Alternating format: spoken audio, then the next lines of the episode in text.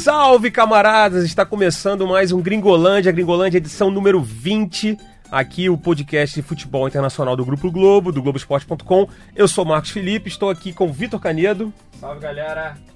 E com Jorge Natan. Salve Jorge! Salve Jorge, salve galera, tudo bem? Fala Marcão. Boa! Seguinte, né? Hoje estamos aqui, ó. A janela de mercado de transferências europeia fechou, né? Janela foi bastante é, movimentada, milhões, bilhões de euros é, gastos. E a gente vai fazer aqui tentar esmiuçar um pouquinho, né, as principais transferências, analisar também fazer uma análise de como foi o comportamento dos clubes, né, e das ligas nessa janela de transferências e também contaremos com a participação de vocês.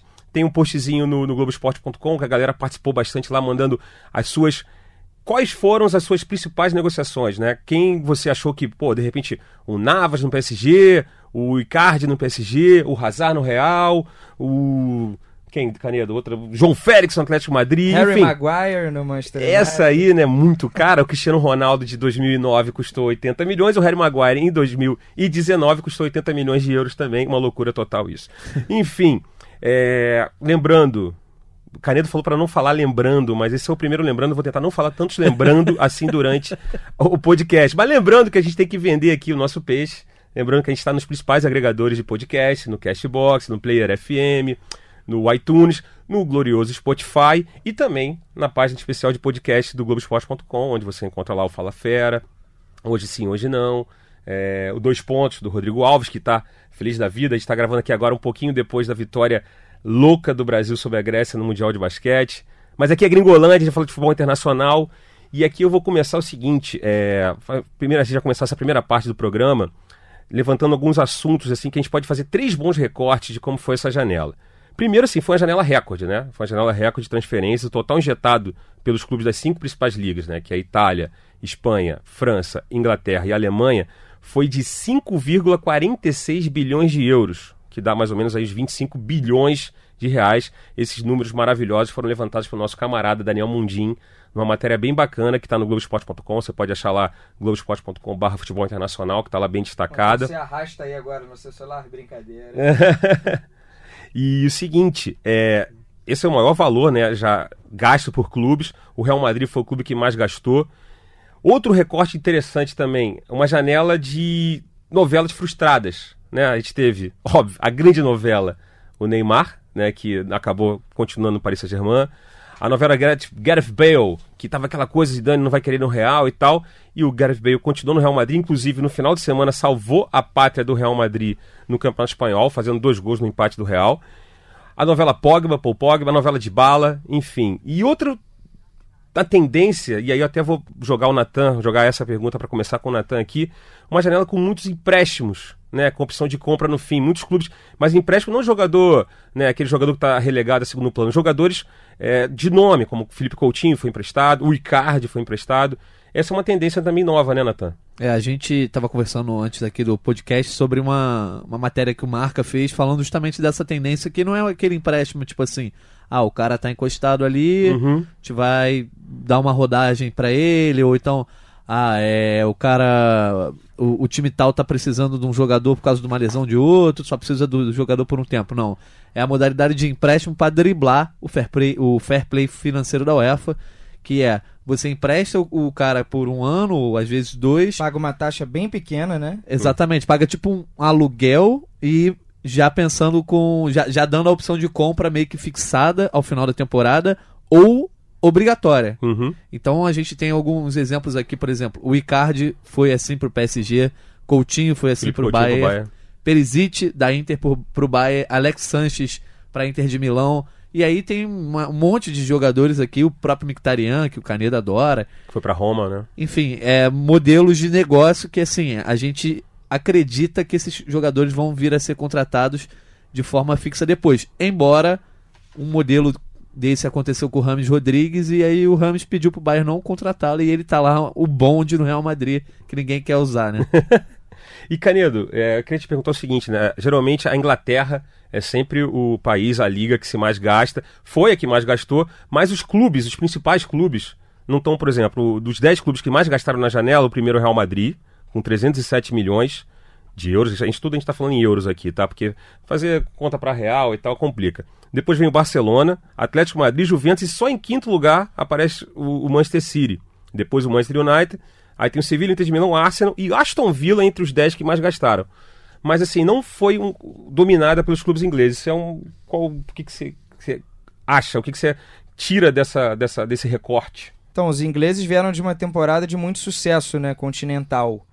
É, Liverpool e Tottenham fizeram a final da Champions e Arsenal e Chelsea final da Liga Europa. Em tese, os times estão muito bem. O Manchester City ganhou novamente o campeonato inglês muito bem. É, aí a gente teve um outro fenômeno que foi a punição do Chelsea. O Chelsea é um clube historicamente comprador. Isso diminuiu um pouco, né? É menos um ali para gastar. O Liverpool, com o elenco todo ajustado, não contratou ninguém. Ninguém, assim. Veio um moleque que deve ter custado menos de 3 milhões. O Manchester City fez contratações pontuais. Quem gastou me mesmo, na verdade, foi o Manchester United e o Arsenal. O Arsenal fez a maior contratação da sua história, o Pepe. É, e o Manchester United contratou o Maguire, né? E o Wan-Bissaka, Daniel James. Tentou algumas trazer algumas boas peças ali para o elenco, para o time titular até. Mas os dois, obviamente, não puxaram tanto. E aí a gente vê a força da liga. Newcastle fez a contratação mais cara da sua história. O Aston Villa subindo bateu o recorde, né? Também uhum. fez a contratação mais cara então, da sua história. Aqui, o né? Watford né? fez a contratação mais cara da sua história. Surreal, né? O Aston Villa foi um time que subiu da primeira divisão para elite e tá, apareceu entre os 10 clubes que mais gastaram na Europa.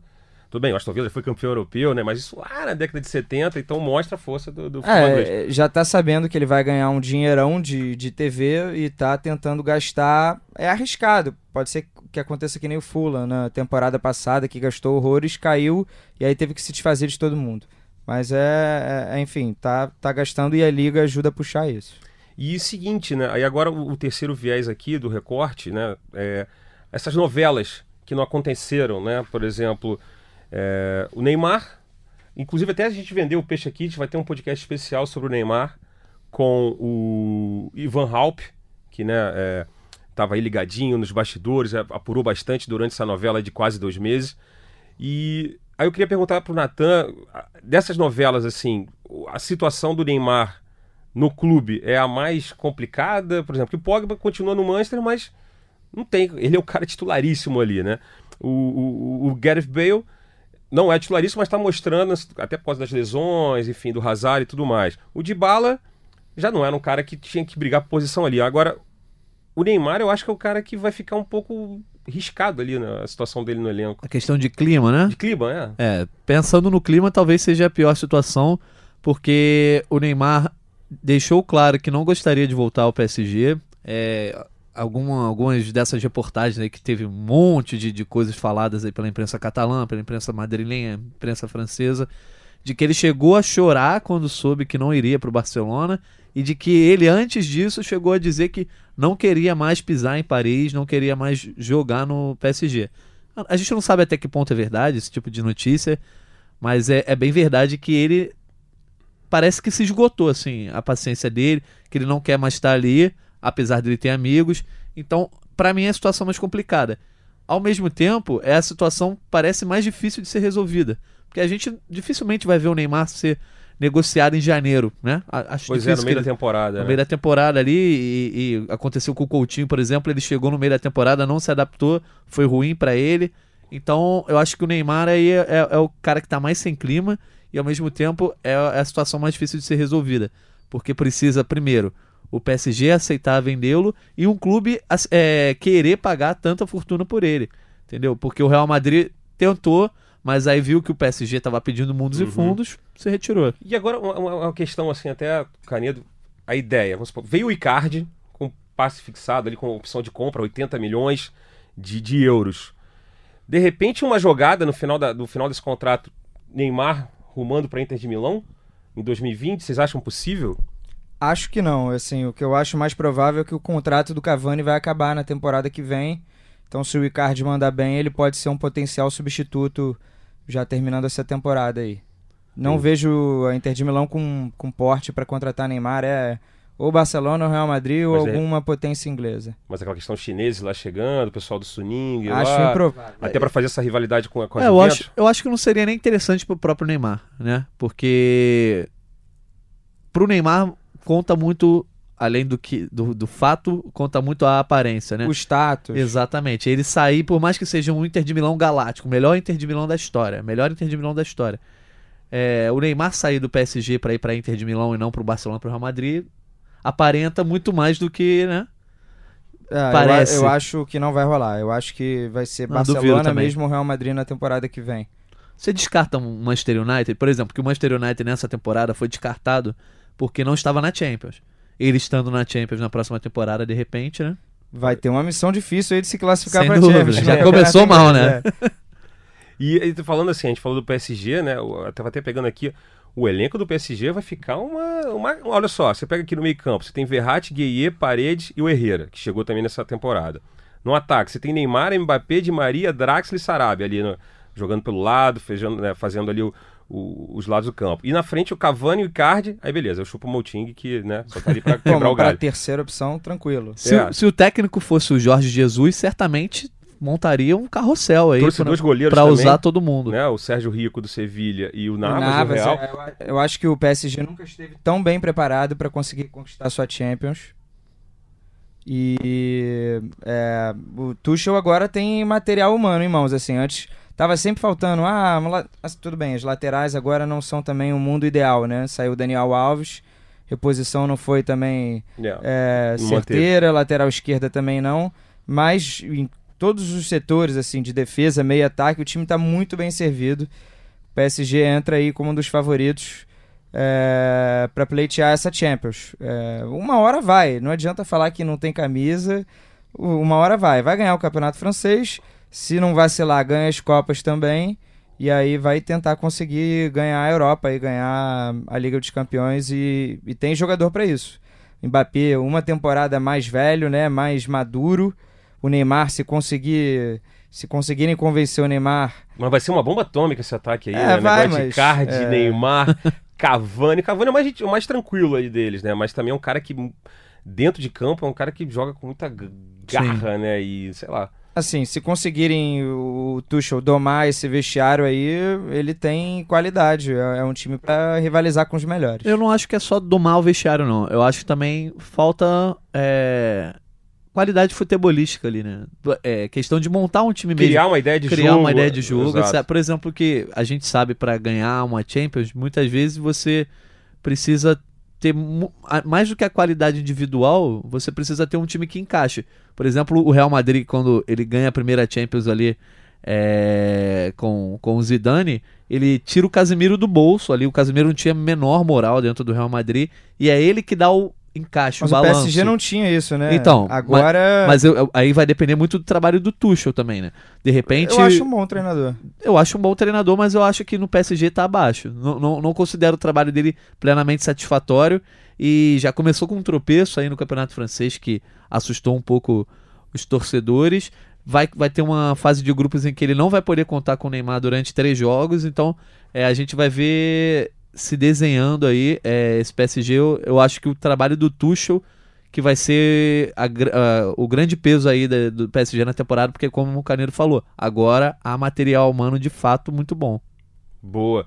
Seguinte, então a gente falou material humano, chegada de jogadores. A gente pode passar agora aqui pra segunda parte aqui do, do, do Gringolândia. Você que manda, irmão. que é o seguinte, a gente vai eleger aqui, e a gente pediu também no, lembrando, a gente pediu, deu uma tweetada no Twitter do ge.com, do Globoesporte.com, perguntando, né, quais as principais, as principais transferências, principais negociações nessa janela de, de, de verão europeia. E cada um aqui vai dar, eu vou começar com o Canedo, pode ser? Então, você falou três, mas eu separei sete. Sete? Mas eu, é, eu fico na dúvida, assim, né? O que cortar, como eleger as principais, bota um custo-benefício aí nesse critério.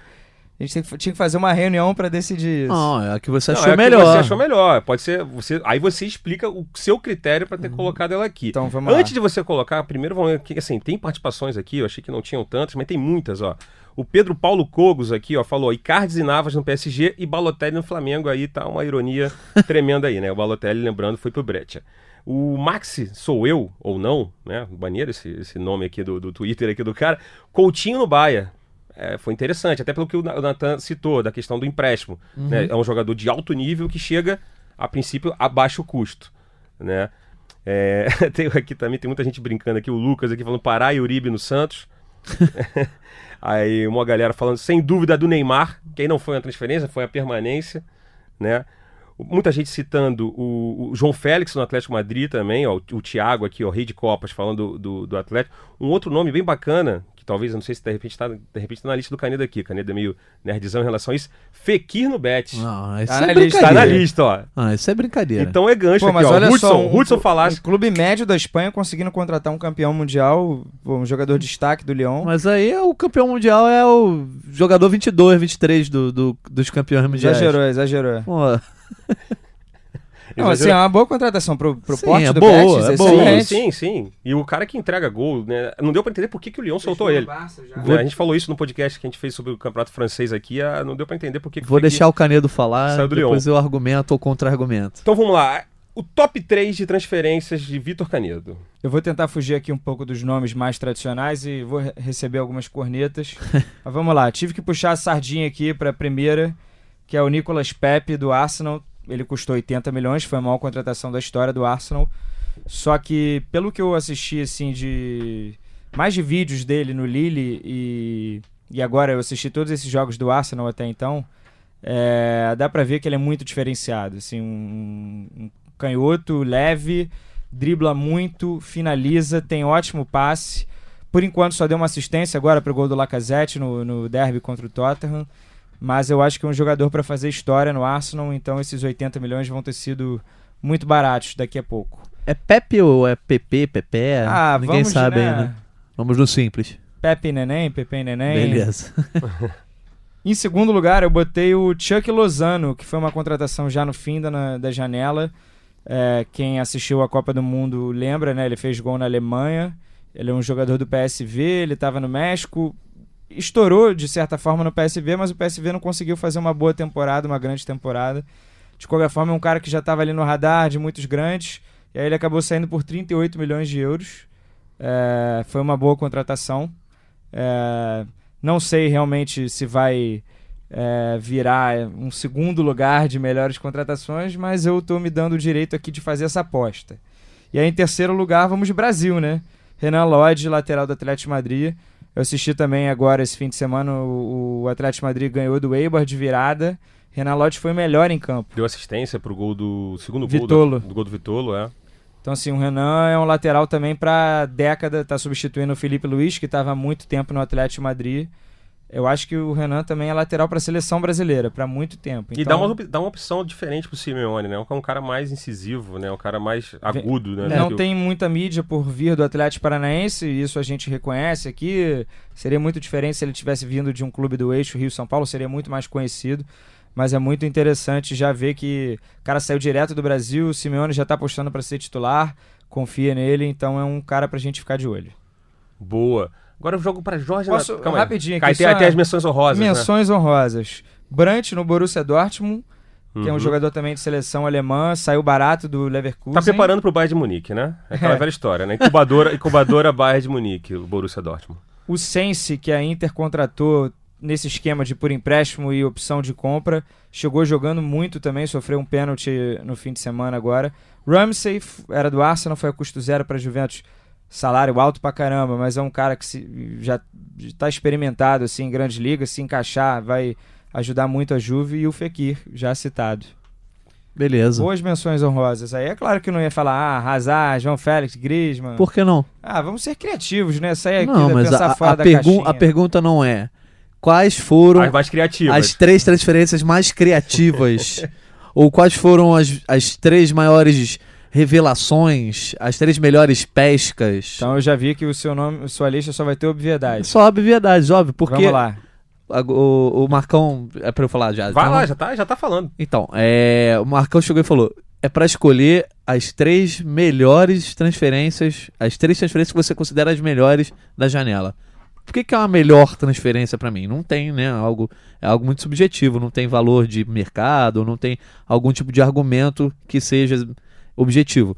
Mas três melhores transferências pra mim é aquelas transferências que você pega e fala: putz, que transferência, que transferência foi muito boa. Essa transferência Tinha é que você usar maravilhosa. algum outro adjetivo aí. É, eu, eu me segurei bastante. Não, mas é aquela que você fala, putz, que baita transferência. Esse time foi muito bem nessa contratação.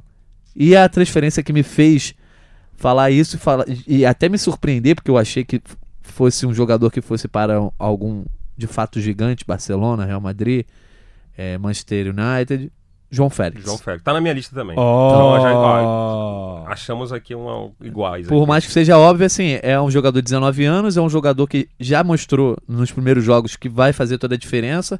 É um jogador que muito provavelmente vai lutar pelo prêmio de melhor do mundo em breve. É como se fosse um, Mbappé da vida que o Atlético de Madrid conseguiu comprar para fazer uma nova era no seu clube. Então, para mim, é a melhor transferência. Mostra a força do Atlético Madrid, né? Total. Querer, né? querer se colocar entre os grandes, né? E até um Exatamente. detalhe, E aproveitando... te- tentar levar o, o Atlético Madrid para um novo nível, né? um novo patamar, né? Aproveitando o gancho, né? O Atlético Madrid, né? Inclusive, né? Aqui citando mais uma vez aqui o levantamento do Mundim, Daniel Mundim, nosso camarada aqui de futebol internacional, ele foi o clube assim, ele foi o terceiro que mais gastou na janela, mas ele também, ele foi, por sua vez, ele foi o que mais arrecadou. E nesse balanço, né, de, de entradas e saídas, ele foi com um lucro saldo positivo de quase 70 milhões de euros, ou seja, trouxe o João Félix que bota num nível, de, né, num outro patamar, como você explicou, e não, ah, nossa, gastou muito e, e ferrou as, a- as finanças todas. Não, Não, pelo e, contrário. e em janeiro pa- pode vir mais algum jogador, porque saiu hoje na imprensa espanhola que o Simeone não está satisfeito com o elenco. Pô, E Foi uma baita reformulada, né? Um desafio ter que e ele tá sentindo mexer isso, tudo né? de uma temporada para outra. No final de semana, assim, o Eibar fez 2 a 0 conseguiram a virada com gol no último minuto do Partey.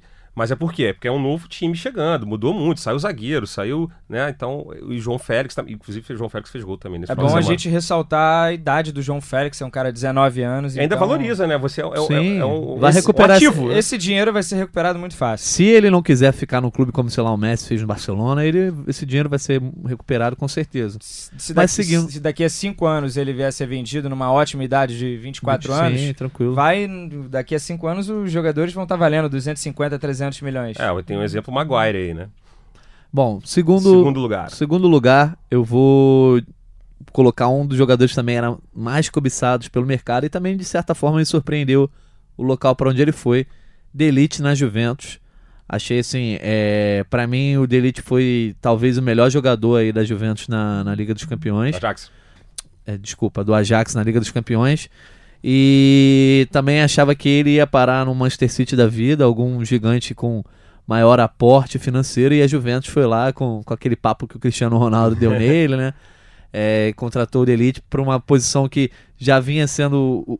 A dupla de zaga já estava um tanto quanto esgotada, né? E aí agora o Kelly também acabou sofrendo uma lesão, então meio que foi providencial a chegada do Delite. Então, pra mim, foi a segunda melhor contratação, apesar de óbvia, pra mim, segunda melhor. E a terceira, a gente vou fazer que nem o Canedo, dar aquela, né, verde amarelada aqui, né, puxando a nossa sardinha, Felipe Coutinho. Achei que o Bayern foi muito, muito cirúrgico ali, esperou o momento certo. O diretor do, do Bayern de Munique, em certo momento, no começo da, da Salih Hamidzic, não lembro se, que se é foi ele ex-jogador. ou se foi o, o Rumenig, mas no começo da, da janela eles disseram que ainda não estavam fazendo grandes contratações, assim, é, esperando o efeito dominó Uhum. que seria gerado pelo Neymar. Esse efeito não veio, mas mesmo assim o Bayern se adiantou, porque se ele ficasse esperando o Neymar definir o futuro para o Coutinho definir também, foi lá, contratou por empréstimo, contratação muito boa, acho que traz mais foco para o Bayern de Munique, assim, dentro dos gigantes europeus e dá uma arejada numa equipe que é, se alejou um pouco ali das principais equipes da Europa nos últimos dois anos. temporada passada foi muito ruim. É, né? o Nico Kovac não foi muito bem, mas eu tô animado aí pra essa temporada. Acho que o Bayern vai fazer um bom, um bom papel. Boa. Eu vou dar minhas três aqui. Uma delas era o João Félix também, a gente conversou, já falou aqui. A outra, eu fico com dupla, né? Eu acho que o Hazard no Real Madrid era um jogador que é, há muito tempo o Real Sonho estava namorando, antigo, é. sonho antigo do Real. E é o cara que, para abrir defesa, que, o- que, que o Real perdeu quando o Cristiano Ronaldo saiu. Então, não que ele vai ser o novo Cristiano Ronaldo, a gente já comentou um pouco, né, num podcast, na edição 10, a gente falou um pouco sobre esse mercado do Real Madrid. E o Real Madrid, inclusive, outro detalhe sobre o Real Madrid, foi o clube que mais gastou, e eu achei bacana do Real Madrid, que também ele contratou bem antes, não ficou definindo. Sim. Ou seja, deu mais tempo pro Zidane trabalhar. O time não tá entregando nada ainda, tá mal ainda, mas É, o Hazard se machucou também. Exatamente, isso aí prejudicou um pouco, mas acho que a, a transferência do Hazard foi muito legal. Empatada assim com a do Navas pro PSG que a gente falou aqui. O Hazard foi até, entre aspas, barato pela temporada que ele fez e pelo status que ele atingiu, porque ele estava entrando no último, No ano, último ano de de contrato. contrato. Então, é, foi bom até de repente o Real ter esperado um pouco para contratar o Hazard. O Navas no PSG acho que é um ganho de qualidade. O cara foi tricampeão da Champions com o Real. Ah, ele toma uns, uns frangozinhos ali e tal. Saúde, Canedo.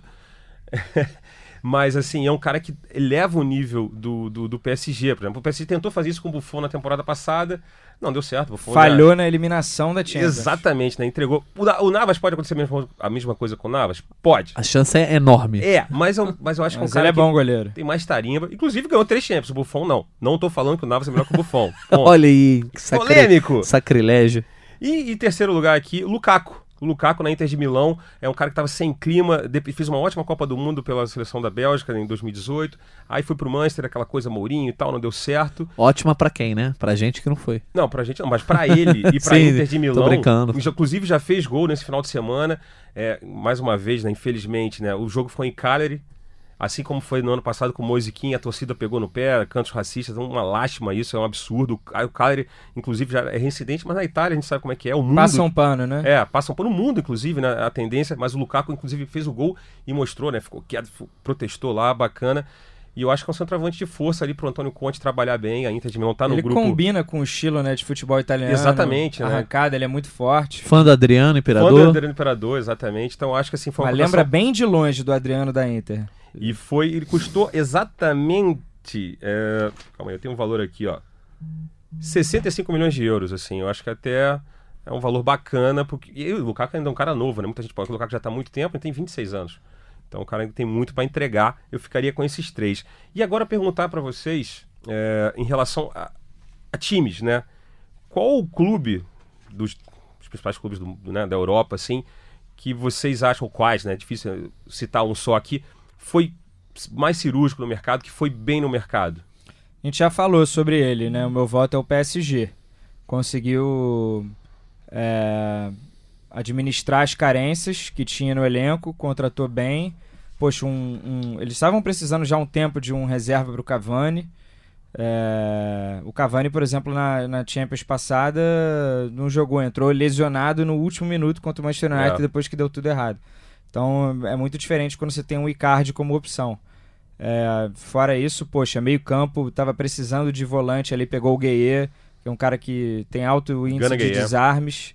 É, aí conseguiu. Gol também era um problema. Trouxe o Herrera, né? A custo zero, do Manchester United. Então, eu- o meu voto seria o PSG, mas o Atlético Madrid também se mexeu bastante. É, Borussia Dortmund, talvez pra gente se perguntar, esse ano vai, vai, e aí o Borussia Dortmund já perdeu pro União Berlim, né? Brincadeira. Mas se reforçou bem. Pelo menos o. é, assim, em tese, pelo que a gente analisou, conseguiu fazer boas contratações. Tentar lembrar de mais algum, a Inter. A, Inter, de Milão, também Pegou contratou muito Sanches, né, bem. por empréstimo, acho também. Conseguiu. O Barella, Sense, E conseguiu se desfazer, né? Desfazer. Godinha, custo zero. E conseguiu se desfazer do Icardi, que era um cara, não se desfazer, mas negociá-lo, e é um cara que, óbvio, por causa dele, a Wanda Nara, né, a esposa barra empresária também, criavam, né, algumas celeumas. No ano passado, né, a- a- o embrólio em relação à faixa de capitão, inclusive a Wanda Nara indo reclamar dos jogadores da Inter, enfim.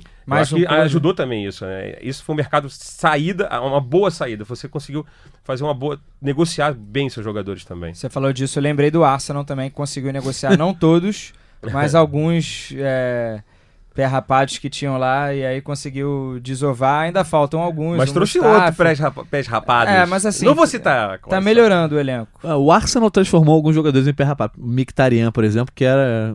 Não, não, no Manchester United também já não foi Sim, nada mas- demais. caindo já. mas né? foi um baita jogador, foi pro Manchester United. Já não foi tanto, Teve chegou, grande chegou no Arsenal, no- virou no bonde. Borussia, só. Aí virou bonde e foi bonde agora pra, pra Roma. Natan, algum destaque? Não, então, tirando esses que o Caneiro já falou, é, eu acho que Atlético de Madrid, a Inter de Milão, grandes janelas, eu citaria a Juventus por duas contratações que foram de graça. Ramsey e Rabiot, Uhum. junto com o Delite, né, o Danilo e tal. Acho que foi um mercado muito cirúrgico também, muito bom.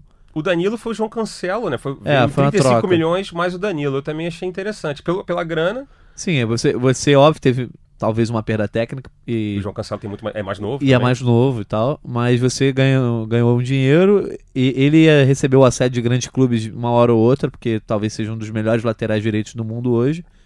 Mas você ganhou um cara muito bom, que é o Danilo, e é um cara que é versátil, joga nas duas e tal. Uhum.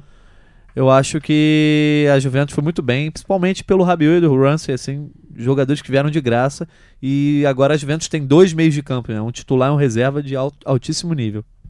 Boa. Seguinte, tá escutando aqui o Gringolândia, Gringolândia edição Você número votou? 20. Hã? Você votou? Eu votei?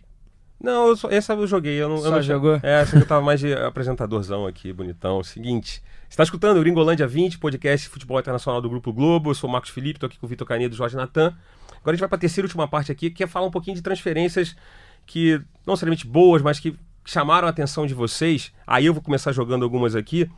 É, a são a situação de alguns brasileiros, né? Do Chelsea, que a gente lembrou que o Chelsea não pode contratar.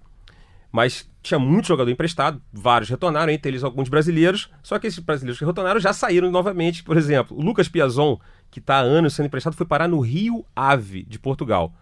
O Rio Ave, no final de semana, inclusive, ganhou do esporte, que era o líder do campeonato português. Enfim, vai jogar no Rio Ave. O Kennedy, ex-fluminense, né, que tava no- jogou no Newcastle emprestado na temporada passada, foi pro Getafe Vai jogar Liga Europa. vai jogar Liga Europa, é, né? Pelo menos não fica tão escondidão. Uma outra negociação que eu achei bem interessante foi o Gary Medel voltando ao futebol italiano, né? Gary Medel que jogou muito tempo na Inter de Milão, tava, estava no Besiktas, Besiktas, falar aqui turco, e foi pro Bolonha, né? E assim como outro time pequeno, né, que a gente citou um pouco aqui atrás, mas por problemas de, da torcida, mas o Cagliari também que trouxe o Daigolan, o repatriou Nandes. e o Nandes, né, ex-Boca. Dois ótimos meio-campistas. Então, assim, né? são negociações O diferentes. era titular do Boca. Exatamente. Eu não sei se vocês têm. E mais uma curiosa aqui também que eu achei. É... Curiosa porque o Begovic, né, o goleiro, que já foi do Chelsea, era goleiro do Bournemouth, foi parar no Karabag, no Nossa. Azerbaijão. Aí é só aí as transferências alternativas. Essa aí foi bem alternativa. E uma mais legal, a última aqui pra fechar as transferências alternativas, Nicolas Bentner. Lembra? Você, como torcedor do Arsenal, Claro. Vitor Canedo, lembra do Vitor Nicolas Bentner? Ele fez um troca-troca de clubes lá. Ele saiu do Rosenborg e foi pro Copenhague. E aí deletou a conta lá, que ele, a, a conta. Bloqueou a conta do seu ex-clube, do Rosenborg, enfim. Uma treta lá, escandinava, nórdica, com o Bentner. E aí eu pergunto pra vocês, vocês têm alguma outra transferência dessas aqui, de repente, ah, não foi a, a mais É, badalada, não mas chamou a atenção de vocês? Eu ia falar do ataque do Eintracht Frankfurt, porque o, o trio, né, surpreendeu na temporada passada. O Jovic foi pro Real Madrid, O Rebic era o mais badalado. O Haller foi pro West Ham, metendo gol já. já metendo gol. final de semana, né, trucidou o Norwich. Fez gol contra o Norwich. E o Rebic agora, nesse último dia de janela, foi pro Milan numa troca com o André Silva. Que eu acho que foi muito boa pro Milan, né? Que o André Silva não conseguiu entregar, nem de longe conseguiu entregar, repetir, né, depois que saiu do futebol português, o que ele né, entregava lá, muito menos na seleção. Assim, o preço de um sucesso, né? Quando um time médio barra pequeno faz sucesso na Europa, todo mundo vai em cima, tem olheiro espalhado por tudo que é lugar, aí não tem jeito. E aí desmontaram o Eintracht Frankfurt. Eu adicionaria Renato Sanches indo pro Lille. Essa também. Mas aí foi um. Aqui a gente ia ter briga. Tem aquela transferência upgrade, quando o cara vai de um Sim. clube pra. Essa aí foi downgrade. Um né? grande total, com certeza. Mas vai jogar Champions, tá?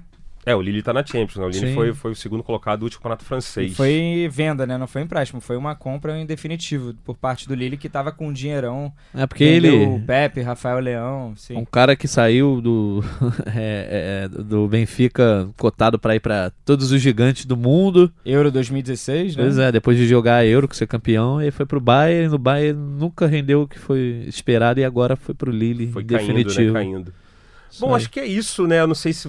Algum último recado, Jorge Natan? Não, que não, não me vem nada à mente. Enfim, agora vamos voltar a falar apenas de futebol de fato, né? Acabou a novelinha, que as novelas, né? Mas eu acho que a novela Neymar não vai ser uma novela, vai ser como se fosse uma espécie de é, minissérie, uma vez por semana, aquele capítulo. que vai, vai ficar cozinhando. A gente tá- a gente tá- hoje é o quê? Dia 3 de setembro. Vai virar trilogia. Exatamente, né? A gente tem a janela de inverno começa dia 1 de janeiro de 2020. Aí eu acho que o Neymar não vai se transferir, mas que vai Também ter que- especulação, Ah, bicho, vai ter muita, né? E falando em Neymar, lembrando que você vai ter um podcast especial aqui no Gringolândia sobre o Neymar com o Vitor Canedo. Eu não sei quem vai gravar ainda, vai definir aí de quem vai gravar, mas vai ter a participação de Van Halp, repórter e produtor aqui do Globoesporte.com, que ficou um pouco por dentro desse caso, dos detalhes. Então você fica ligadinho aí que a- em breve. Se você estiver ouvindo o Grigolândia quarta-feira, provavelmente já vai estar no ar. Dá uma busca aí também no nosso perfil Em todas os, os- nas plataformas que a gente tá, né? Lembrando, lembrando. Lembrando. Não, viu? Eu falei pouco lembrando. Falou hoje. duas vezes só. Viu? Então, olha só. Parabéns. Então você pode procurar a gente aí no Spotify, no Castbox e também na página especial de podcasts aqui do Globoesporte.com, do Grupo Globo,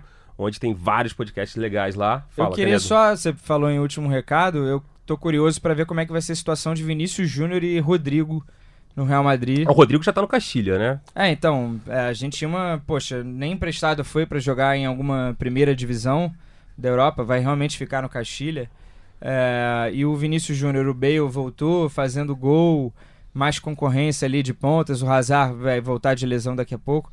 Será que o Vinícius Júnior vai perder espaço depois da temporada promissora que ele fez na temporada passada? Seria uma pena, né? É, é Seria, verdade. seria uma pena, eu acho que assim. Talvez não fique por isso mesmo, porque dizem que o Vinícius é o grande xodó do Florentino Pérez e que o primeiro atrito que o Lopetegui teve com o Florentino foi justamente não dar espaço para Vinícius.